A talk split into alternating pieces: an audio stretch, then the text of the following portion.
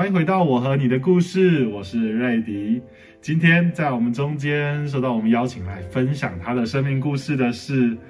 Love 小组的钟斌哥，耶！大家好，大家好，我是钟斌。欢迎钟斌哥来到我们中间，跟我们分享故事。因为我看我都会先拿到这些见证的弟兄姐妹的稿子哦。嗯，他第一段就写到说，哇，他小时候其实从出生就不容易哦。对，那个叫做什么？唇腭裂，是不是？对，就是大家比较多会常听到的是兔唇。就是如果你们发现你们周遭有人他的大概在呃鼻子下面那边有动手术的那个部分，然后讲话起来会有一些不是那么清楚，那大家会很习惯是会讲兔唇，但是其实它有分唇裂或腭裂或者是唇腭裂。对，那我是一出生的时候就是啊唇腭裂，我小时候讲话的时候就是除了我妈妈以外，其他人都听不懂。我在说什么？这个东西其实会影响到蛮多。那讲话是其中一个，所以其实你发现你周遭的人，他们有这样类似状况的人，他其实讲话就会有个音。那或许他还是已经动过手术了，然后呃已经调整，但是还是听得出来有一些不一样。但是我就是动完手术之后，我觉得还蛮感谢神，就是啊动完手术，然后之后还要再上语言矫正的课程。但这都是在我很小的时候所发生的事情。对，那其实对那些小时候的事情印象没有很深。最深的就是我妈说的，就是除了我妈妈听得懂我说的以外，其他人都听不懂我在说什么。哦，可是我真我我很难。其实其实我不是第一次听钟斌讲说他有兔唇、有唇腭裂这个这个小时候这种先天上的一些挑战。但是啊，我真的很难相信的，就是。就是因为其实钟斌唱歌很好听，然后然后其实他讲话也很清楚，然后现在钟斌又是在社工领域相关的工作，然后这种人怎么可能他讲话会不清楚，连沟通沟通不好没办法当社工？他就觉得哇，这真是太奇妙了吧，就是有点有点有点不可思议哇！那你要不要跟我们分享一下？你小时候的时候大概是过什么样子？哦，OK，就是呃，我爸爸是外省人，那那个时候我爸爸年轻的时候就是跑船，然后跑到菲律宾去，然后认识我妈妈，把我妈妈带回来结婚，我们就他就在台湾结婚，然后生下我，所以那个时候，呃，我等于就是混血，然后从小出生在眷村里面，对，那我妈妈来台湾的时候也很年轻。也大概二十多岁，然后她完全不会讲中文，对，那所以其实，呃，我小时候的状况就还蛮跟别人比较起来就有点比较不一样。我父亲在我大概，呃，幼稚园左右的时候就过世了，那他过世的原因就是身体太劳累，对，那其实我对我爸爸的印象也没有很多。但是我唯一有印象的就是他那时候身体不好，就是会吐血。我完全就是也不是很清楚他到底发生了什么事情，所以我对我爸爸的印象真的是手指头数得出来，印象不多。对。可是其实这样子说起来，已经从幼稚园开始，那很早哎，就是算你们家其实算单亲的。嗯，对。所以我幼稚园的时候，我爸爸过世，那我妈就必须要。啊，独立抚养我，所以她白天就要去工作，所以我其实很多时候，呃，放了学我就会要自己回家，所以就是担任那种钥匙儿童，就是你回到家，哎，桌上有一些钱可以买晚餐，或者是你就是等，等到妈妈下完班回来，那你才会碰到。那有些时候他会需要加班，你也根本就不知道他会加班到什么时候，所以我常常就是。呃，白天他天亮的时候，我们就在跟眷村的那些小朋友一起玩啊，眷村的那种大广场玩那种躲猫猫。但是到了晚上，大家各自回家的时候，我就是拿着桌上的钱，然后去买晚餐。买完晚餐就自己看电视，等着妈妈回来这样子。这样子，你到国高中，我们一般说青少年开始暴冲了。你以前也是，因为因为现在现在你是一个很稳重的人，嗯，对啊，那。你的暴冲的那个时期，嗯，那个叛逆期，其实大概在我小学四年级的时候，四五年级，小学高年级的时候，呃，我我后来我妈妈就是有认识继父了，大概四五年级的时候我就认识继父，但是我要说就是从小的那种单亲生活，会让我一些在呃习惯的养成上面就没有那么好。我小学一二年级的时候我就会翘课，我也不知道为什么我会翘课。就是我妈妈骑着脚踏车，然后载我到学校门口以后，哎，我看着她离开，然后我就掉头，不是往学校的方向走，我是往别的方向走。我走去哪边呢？我就走到外面的街上，哎，看到外面街上或许有摆那种电视、电动游乐器，快打旋风什么之类的，哎，我就投钱去玩。我完全没有印象，为什么我会去做这样的一个事情。嗯，所以。人家就是说，哎，会翘课，会翘课。我就说，我好像一二年级就开始翘课了。对，所以那个时候就是因为妈妈必须要工作，所以啊，不太有那么多的时间来照顾、关心我，所以会有这样的一个习惯。对，比较管不到的那种感觉。嗯，没错。哦，所以你那个时候养成的一些坏习惯，包含，可是真的，我真的。老说我是第一次听到有小朋友一二年级就在翘课，对，而且他你你翘课不是在学校里面玩，完全就是根本没进学校，根本就没进去学校，然后然后我就去外面玩，而且我觉得我小时候好像就是很很天真啊，好听是天真，嗯，难听是有点蠢，为什么呢？因为你翘课一定会被发现，对啊，那。我我也知道，我妈妈一定会发现，就是说，我也知道老师一定会联络我的妈妈嘛。对，我做什么事情呢？我做了什么事情让老师联络不到我妈妈呢？我就是回到家，我就拿了一把剪刀，把家里的电话线给剪断。我我想说，哎，这样就联络不到啦。小学一二年级会这样做，智慧型犯罪。你那个时候没有手机啊？完全没有啊。但是可想而知啊，那一定还是。事情一定还是会比较康啊，那我妈妈知道以后，当然就是啊追着我打，所以我从小就是很皮，然后就是从小被打到大这样子。哎，真的很皮哎！哎，我小时候我妈打我，我完全不敢跑哎。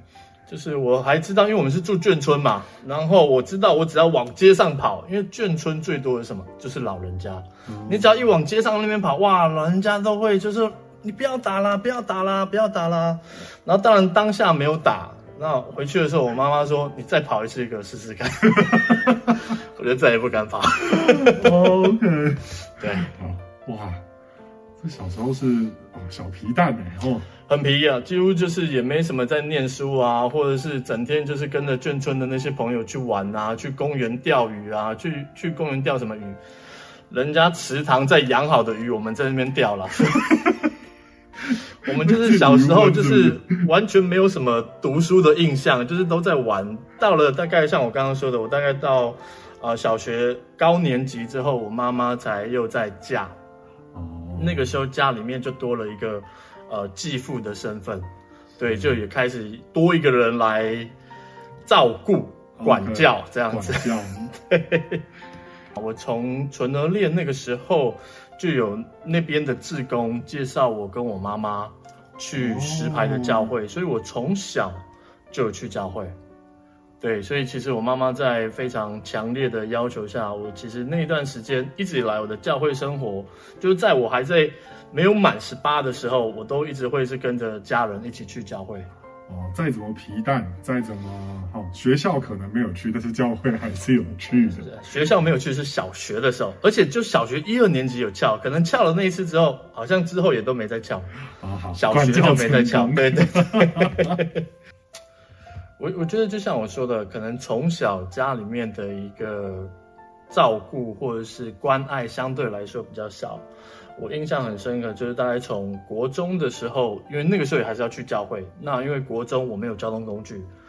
我们那时候去的教会在石牌，那我住内湖，其实是有一点距离，那我必须要搭公车六二零去，而且我们那时候，呃，时间聚会时间是在晚上，所以常常我要晚上自己在搭公车。所以后来那段时间的有有辅导就会愿意，他那时候他们家住外双溪，嗯，他们就会结束之后，哎，在我。过了那个自强隧道那边等公车，我相对来说车子就会比较多，而且那个辅导他本身也有在教英文，所以他那个时候哎，对于我那个。英文也不是很好，他会有一些的辅导我这样子，所以不管是在课业上，或者是在呃实际的一些交通的那个往返上面，他们都有一些的付出。到了高中开始比较叛逆的时候，哎，其实有不同的辅导，又更多的来跟我们去建立关系。所以其实，在高中是比较叛逆的时候，但是也因为那些辅导们跟我们有蛮多的革命情感，所以其实很多时候。我在高中时期也算是还蛮长，就自己会去往教会那边跑，参加教会的一些活动啊，不管是福音队或者什么。所以其实对于那些辅导们的呃建议管教，相对来说都比较听得进去。那个时候好像几乎都听不了家里面说的任何东西。所以我要说的是，还蛮感谢神，就是在我生命当中有不同的阶段。都有不同的辅导在那，那好像就是路上滴上滴满了纸油这样子。我觉得最重要的是，我高中毕业之后，因为你看嘛，我国小就开始翘课，当然课业就不怎么样。我高中毕业之后，其实呃考试没有考得很好，嗯，但是那时候教会的有一个其中一个辅导，因为他本身就是药厂的厂长，哦，所以他就建议我说，哎，要不要去他药厂那边工作？所以我其实。在不同的呃阶段当中，有不同的一些需求，其实，在教会这边都有给我很多的一些资源，然后照顾，然后甚至还有实际的一个工作机会，这都是一件很不可思议的事情。我高中毕业十八岁嘛，我先工作了一年，那段时间真的冰单就是没来，然后我就开始考试，我就去念书。所以我那时候白天在药厂工作，晚上在，呃，光武工专那个时候的光武工专那边念化工，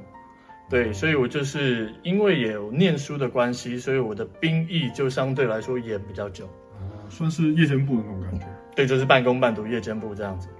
对，了解了解了解。哎，我看你刚刚讲，虽然好像是一位弟兄邀请你，啊，进入到药厂这个工作。可你自己的叙述是，其实那一段时间就是很像脱缰的野马，因为其实从我刚刚描述，大家都可以听得到，其实我们家里面管教的方式都是比较严厉，嗯，纵使我很皮，但是他们还是很严厉，所以其实我高中毕业之后一住到外，原本家里面对我的任何约束全部都没了。我晚上要几点睡就几点睡，当然你隔天还是要上班了。你想要做什么就做什么。所以，高中毕业到外面工作的第一年，啊，我就只有白天工作，晚上其实是没事情，更自由，逍遥自在，就是完全的你之前不能做的事情，现在毛起来做个够，做到一个天翻地覆这样子。朋友、弟弟、妹妹们可能听到这样的事情，哇，好像很羡慕哎。但是如果继续听，你们其实就会知道，我接下来就要付很多的后果，我就要去承担很多当初我为了做那些只顾着眼前的享受所造成的一些后果，这样子。所以其实像我刚才讲，我第一年这么的逍遥自在，那个介绍我去药厂工作那位厂长，他说：“嗯，这样也不行，你都晚上都完全都没事做，不然你就去念书吧。”我就开始白天工作，然后晚上念书。对，我这样子玩，我白天怎么可能会有体力、精神工作呢？我弄到后面就是我玩到好像哇，要上班的前一刻，好，我要上班了，我才收手。那我的药厂工作其实就是作业员，我们作业员的工作量其实也是很吃重，我们要呃泡制那个咳嗽糖浆。那泡制咳嗽糖浆，你就需要糖，一包糖五十公斤，我至少会包了搬了大概十几包。那五十公斤你不是只是搬起来，你还要上阶梯倒在桶子里面，所以它其实辛苦的时候还蛮辛苦，然后又是一些很多粉尘的一些工作环境，所以其实很多时候我在工作的时候，我整个的精神状况都不是很好。我一赶快工作完，哇！一有时间我就在休息。可是你在上班的时间休息对吗？所以其实这样的一个工作下来，工作态度整个都不对了。所以其实啊，不止我自己发现，周遭的同事都知道。所以其实那份工作做到最后，我其实是被之前的，嗯嗯因为我整个工作态度都不对了，我整个心思都不在工作上面，所以其实我开始要去承担，我只是为了眼前的享受而开始种出的那个果，要开始去承担，我的工作就丢了。那工作丢了是一个，但是我也伤了那位当初找我去药厂工作的那位辅导。是我要说的是，那位辅导其实在我呃生命很需要被关心的时候，他其实就站出来，担任了我好像在我生命当中的那位爸爸的角色。所以我做这样的事情，其实让他跟让他太太都非常的伤心难过。这个过程我也不会很舒服。所以其实很多时候，你为了眼前的享乐，你就必须要去承担那个后果。哇，这给我们非常好的警戒。但那个时候冰单就来了。嗯所以其实冰单来了之后，我其实就去外岛当兵。嗯在金门那段时间，其实我反而更多的时间去亲近神，更多的去呃思考我那个时候为什么会这样子。嗯所以其实我退伍回来之后，他们那个时候还没有放弃我，没有因为我那个时候那么去伤他们的心，他们其实还是很愿意接纳我，然后去跟我去探讨我的未来。嗯甚至很多时候在我的一些经济状况需求上面，实质的帮助我。我要说的是，这位辅导这位长辈，他真的非常的用心。我从来没有看过哪一个帮助人的人可以做到这样的一个程度，好像仿佛把我当成他的儿子一样。嗯对，所以其实我要说的是，啊、药厂工作那段时间之后，我们其实还是有互动，可是又有发生一些事情，又把我们拉开了。所以其实我们的关系其实是一直拉拉扯扯。嗯对，那我觉得是到了这几年，我自己生命变得比较稳定，也比较成熟，那我就有想去跟他们表达我现在的状况。嗯嗯，对，但是我那位辅导他现在身上就是有一些啊、疾病，所以有些时候在互动上面没有那么的方便。这几年其实还没有机会跟他们碰到面，嗯但是一直都还是放在我的内心当中。嗯，对，那我还是持续的想要跟他们修复那样的一个关系。嗯对，就是啊、这件事情一直放在我内心里面。我相信如果有一天上帝会带领这样的机会发生的，真的他好牧人为羊舍命，真的我们从辅导身上真的是去体会主的爱在我们的身上。看我从小就其实没有很多心思在念书上面。嗯我也不知道我未来要做什么。嗯我当初高中毕业是因为有教会的辅导，问我说要不要去药厂工作。我嗯当兵回来，我整个也是很不知道我的未来方向是什么，所以其实我做了还蛮多的工作，就是一直试，一直去试，一直去试。我做过顶好的收银员，咖啡店的大夜班，漫画店的值班的人员，药厂的工作，温泉业者的清洁人员，医院里面收巫医的工作人员。我做过非常多的工作，所以这都是我必须去承担的一个后果。那当兵完之后，其实我一直都还是在摸索我的未来的一个方向是什么。嗯其实里面还是有一个要提的是，呃，在那段时间因为工作的不确定，那其实我在当完兵之后，有机会去住在一个教会的一个朋友家里面。嗯哼嗯哼那个为什么会去有机会去住到他们家？很有意思的是，呃、里面就是我住的那个人家，他是我当初在药厂的一个同事，他也是我们同教会的一个人。那那位同事的妈妈，就是我我那时候高中毕业在药厂工作，他都会帮我准备便当。嗯我在那边做了几年，他就帮我准备了几年的便当。我还记得他曾经送给我生平第一件羽绒外套，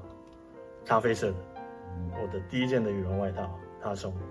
我每一次端午节的时候有机会，就是会吃他们亲手包的肉粽。那那位妈妈到了有一段时间，她因为身体的状况，眼睛看不到，那我就去住在他们家里面，然后我就去帮忙照顾她。嗯但是我要说的是，啊、前面一段那个时候我就是在餐厅工作，我等于是白天帮忙照顾，晚上去餐厅工作。嗯然后就看那位妈妈有什么样的需求。但是因为那个时候我还是啊脱离不了电动游戏，所以其实，在餐厅工作内场，它其实是一个啊压力蛮大的一个工作，而且它是需要一个时间性，你要在时间内要赶出那些菜来什么的，所以它其实有一定的压力。到后面我因为压力太大，我又跑去玩电玩，嗯好像仿佛又一件很熟悉的事情发生。嗯我又搞砸了，整个就是一团乱，所以后来那个工作也不了了之，然后照顾妈妈当然也没有办法照顾嘛，因为我的整个状况又不好，所以其实大家可以听得到，我的生命在那段期间就是一直起起伏伏，有因为电玩的关系，在当兵的时候看起来有好一点点，嗯但是在外面摸索的时候又开始一直在起起伏伏，起起伏伏，起起伏伏，所以我身旁的那些辅导或者是那些好朋友。其实他们也很害怕，纵使现在愿意接纳我、关心我，可是完全不知道我什么时候又可能会跌倒、嗯，跑掉，或者是崩溃这样子。对，哇，这感觉这感觉是一个很不容易的历程。自己听起来啦，好像每次讲到曾经跌倒的时候，会对自己有点生气，可能还有点无奈，就是哎，为什么又如此？好像生命当中真的起起伏伏。好像真的要很警醒，或者是真的需要很多很多的恩典，呃，很能够感同身受。因为 maybe 对我而言并不是电玩，但是其实每个人有他的弱点，这又为什么？其实大家需要耶稣，只是关于这种生命的不稳定，在你现在已经比较沉淀下来的状况下，哎，他后来是怎么改变的？那后来你经历了什么样的恩典？我觉得这对很多年轻朋友而言可能非常非常的重要，因为他可能因为像我之前也有带过孩子，嗯，还是很喜欢玩电玩，尤其现在更可怕，现在手机拿起来就是电玩，对，他一天真的他都不需他他都还可以离开他的位置，他可以去学校玩，然后学校玩完去安心班玩玩完再回家，然后不睡觉继续玩，然后早上起来累了就在学校睡。他们现在的那个生活，面对这种电动挑战非常非常大。我觉得，如果你可以跟他们分享你是怎么改变的，或者是怎么踏上改变的道路，也许改变一个数十年来的习惯，并不是一触可及，但是你是怎么做的？其实，在玩电玩的过程当中，你当然知道你正在做一件不是那么好的事情，更何况前面已经发生过，你可以搞砸那么多的事情。可是为什么还是会想去玩？好像仿佛生命当中有很多的需要，有很多的不满足，仿佛可以靠着电玩暂时的满足你。我可以在电玩里面跟人家组队，跟人家互动，跟人家嬉笑打闹，仿佛让我觉得我好像有朋友。我觉得我很自卑，可以在电玩里面拿到哇，我好像拿了一个装备，我好像打怪的速度很快。别人说哇，你好厉害哦！我在这当中得到。称赞，得到满足，就是在那个里面的人，大家彼此都是很孤单，彼此的慰藉，彼此的安慰，都好像可以仿佛让你逃避掉现实的那些压力。我最后到底是怎么样不被这个电玩的东西给挟制住？开发电玩的那些工程师脑子里面都在想着，怎么样让你多花一些时间可以在电玩上面。所以，真的，我们要靠我们自己的力气来去抵抗它，不是一件容易的事情。就我到现在还是有玩电玩，但是我知道我现在玩电玩跟之前是截然不同的事情。我已经结了婚，我太太也很清楚知道，我现在玩电玩跟以前是很不一样。那个时候玩电玩，仿佛就是想说可以借由这些东西来满足自己，可是却发现满足自己的这些山寨品。嗯，每一个人选的东西不一样，那些山寨品、那些假货，来满足自己的需求，永远都会有副作用。嗯，我的副作用大家也听了都已经知道，我的荒唐的生活，不管糟蹋了我的工作、我的人际关系，我跟亲密人的一个亲密关系都一样。那些副作用很多时候都不是我们可以去承担的，唯有当我们跟我们的神有更多的连结的时候，你会发现你不会再需要用这些来满足自己的需求。嗯，当然，或许有些时候是一个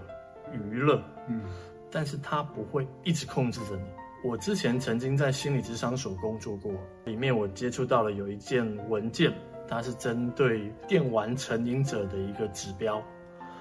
里面大概有八九项，哇，我每一项都有哎、很严重了，他说有一项，其中一个就说，哎，你会不会没在玩的时候，你也还在想这个？哦，我说，一直都是这样啊。我在工作的时候，我在想说，哎，我怎么样去帮我的角色变得更厉害？我可以怎么样怎么样？我从药厂那个时候的那个玩电玩的时候，就一直是这样。我原来我发现我是这么的一个成瘾的一个过程。我觉得神真的很恩待我，让我借由跟他的关系的一个亲密的关系，当完兵之后，中间有一段混沌的过程。后来有一位辅导也是提醒我说：“哎，中兵，你这个礼拜你跟神的关系如何？”从那个时候我开始发现，哎，其实我从小到大的一个信仰，原本看起来是一种习惯，嗯而如今它其实是可以很真实的去经历。我开始去晨更，我们那时候教会的晨更是早上六点。嗯我曾经在住在阳明山或住在内湖的时候，跑去石牌参加晨更，所以我势必就是要五点多就要爬起来。我如果五点多要爬起来，我一定前一天绝对不可能十二点睡，我有可能要再更早一点睡。所以我借由去参加晨更的一个过程，我去约束自己，让我不要花那么多时间在电玩上面。先借由外在的约束自己，让我不要整天都泡在电玩上面，我可以花一些时间来亲近神。当我参加晨更的时候，我可以感受到神就在圣经那里面向我说话，让我感受到我那一天当中我是很有力量，我可以去抵挡那些外在的诱惑。我觉得到了现在是，我觉得那些电玩的诱惑对我已经没有那么大，甚至已经是我以前可能是靠着很多的力气要去抵挡那些诱惑，但随着我发现我跟神的关系越来越好，我似乎没有花很多的力气来去抵挡那些电玩的诱惑。我曾经是一个电玩重度的成瘾者，但是其实我发现，诶，我我我我回想到我前一阵子打开我的 Switch 嗯玩了一下游戏，我发现哦，好累啊，好想睡觉，怎么有点不太想玩了？我就觉得很奇妙，就是我觉得神很恩待我，让我以前的一些荒唐的过去，到现在我跟他有了一个亲密关系的时候，他带着我来去克服这样的一个挑战。是跟状况，所以每一次回想，我都觉得这真的不是我做什么，完全都是神做什么。一开始的那种从小养成的习惯，其实真的后来都慢慢的显露出它的獠牙来，就是后来你都要去开始付这些代价，然后中间真的经历过很多起起伏伏，甚至是跌倒了，蒙了恩典站起来，然后又跌倒了，这样子的过程，然后好像。那电玩可能对某些人而言可以是一个很健康的休闲，可是对那个时候的你而言绝对不是。嗯，对那个时候的你而言，我听起来很像是一种很可怕的诅咒。我知道像什么了，像蝗灾，就是所过之处寸草不生。然后不管遇到什么事情，好像一直只要遇到这件事情就会跌倒，只要遇到这件事情就跌倒，然后就觉得哇，真的很不容易走出来。其实一开始需要一点外在的约束。其实应该很多人，应该说大部分的人都知道自己做的事情，可能不会觉得自己在做坏事，可是但是能够评断说，哦，我我现在在做的事情是不是真的很有价值，是不是真的是一件好的事情。一开始是从成根开始，慢慢的随着和上帝的关系更加的真实，呃，山寨品终于不可以不用再端出来了，甚至是可以从生命当中可以把这些山寨品抹去。如果你看到了钟兵哥的故事，然后你听到了这一段的话，你你知道，你知道你自己在做的那件事不一定是对的，可是你可能觉得你没有力气。教会是一个群体，那个时候大家会一起成根。对啊，我们还是有早上的与你有约，你还是可以有机会和一群人一起在线上，你不是去打副本，你不是去玩游戏冲积分，你是可以在线上和你的弟兄姐妹一起建立和神的关系。其实那会帮助你，当你的生命真正充实的时候，你就不需要再去，你吃的很饱，你就不会再去吃垃圾食物那种感觉。好，谢谢钟明哥今天跟我们的分享。那如果你觉得今天的分享，有帮助到你，或是能够帮助到你身边的人，欢迎帮我们按赞、订阅，然后转发，然后记得要开启小铃铛。我是瑞迪，谢谢宗明今天来到我们中间，大家再见，拜拜，拜拜。谢谢你收看我和你的故事。如果你喜欢，请按赞、订阅、分享，最重要的是要记得开启小铃铛哦。